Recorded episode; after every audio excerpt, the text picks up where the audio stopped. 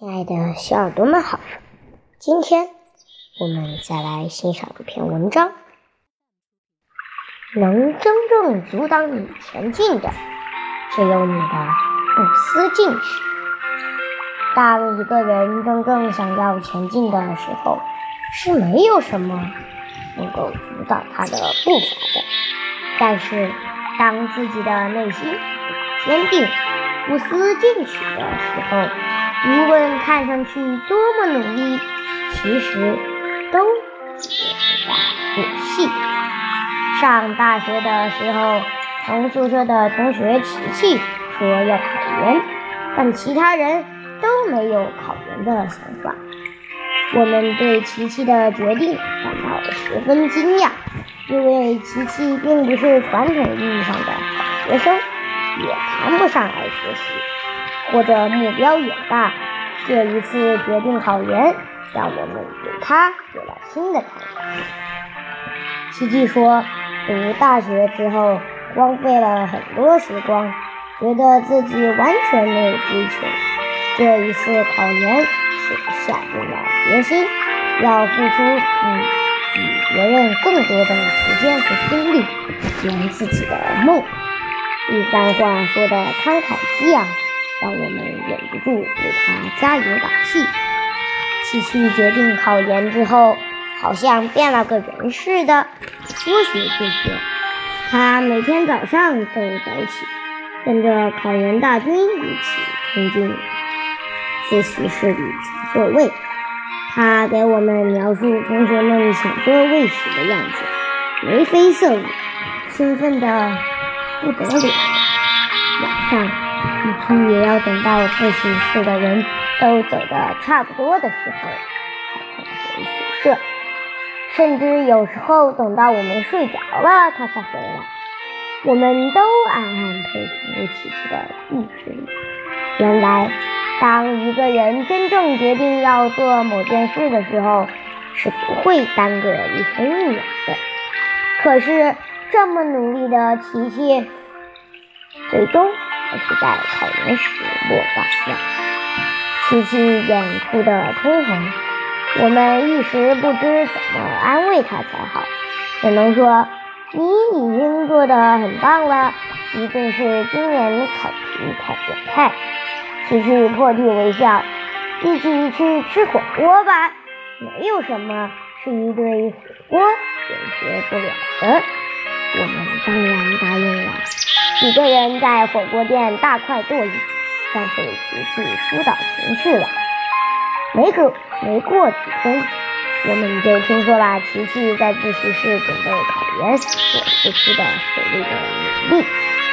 这一切都让我们大跌眼镜。同院系的女生也在考研室准备考研，琪琪就坐在他的旁边。琪琪每天去的都这样，走的也不早。但原本应该紧锣密鼓的备考过程，其实不是我们想象的那样。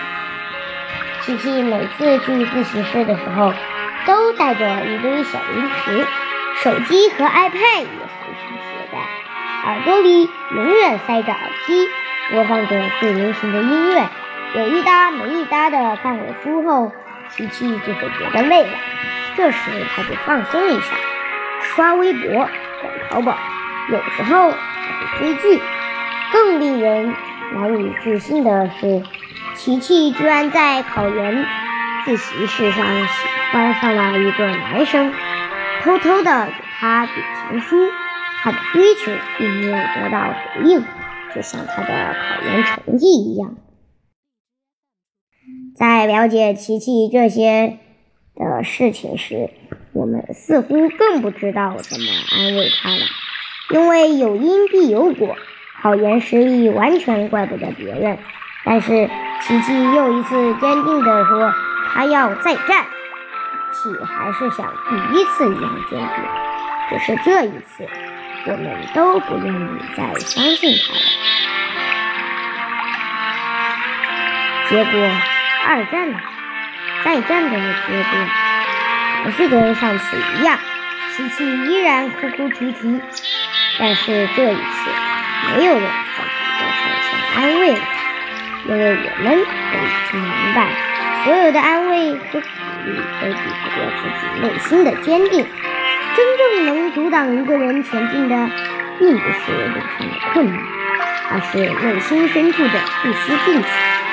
只有真正的决心踏出第一步，无论遇到多少挫折都不肯放弃，才可能有所成就。小小雨上高一的时候，喜欢上了同班的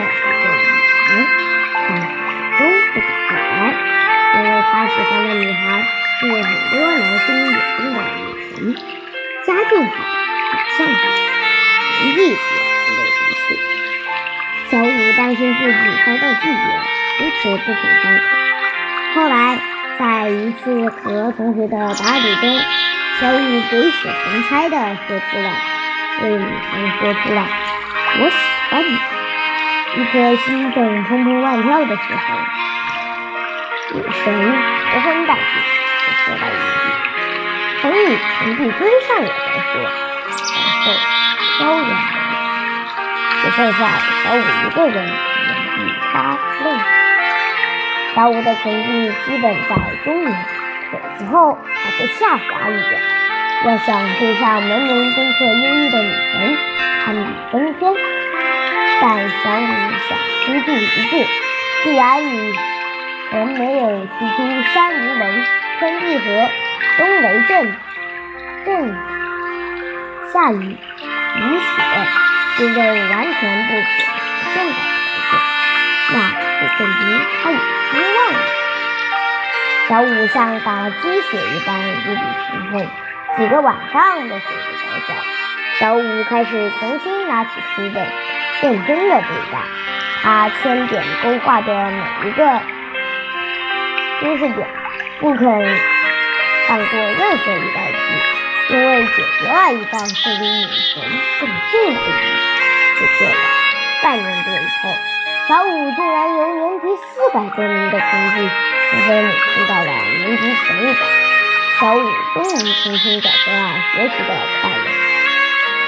但是，直到高中毕业，女神也并没有答应小五的追求。但小五却脱胎换骨，成了另一副样子。小五不再混日子，而是远赴难于现状，不断的追求更上一层楼。就因为这样，他这这成了他以后人生中最大的。很多人都对自己当下的生活状态不满，试图有所改变。但当面对荆棘密布的前行道路时，却又不思进取，这是对生活的尊重，也是对人生的尊重。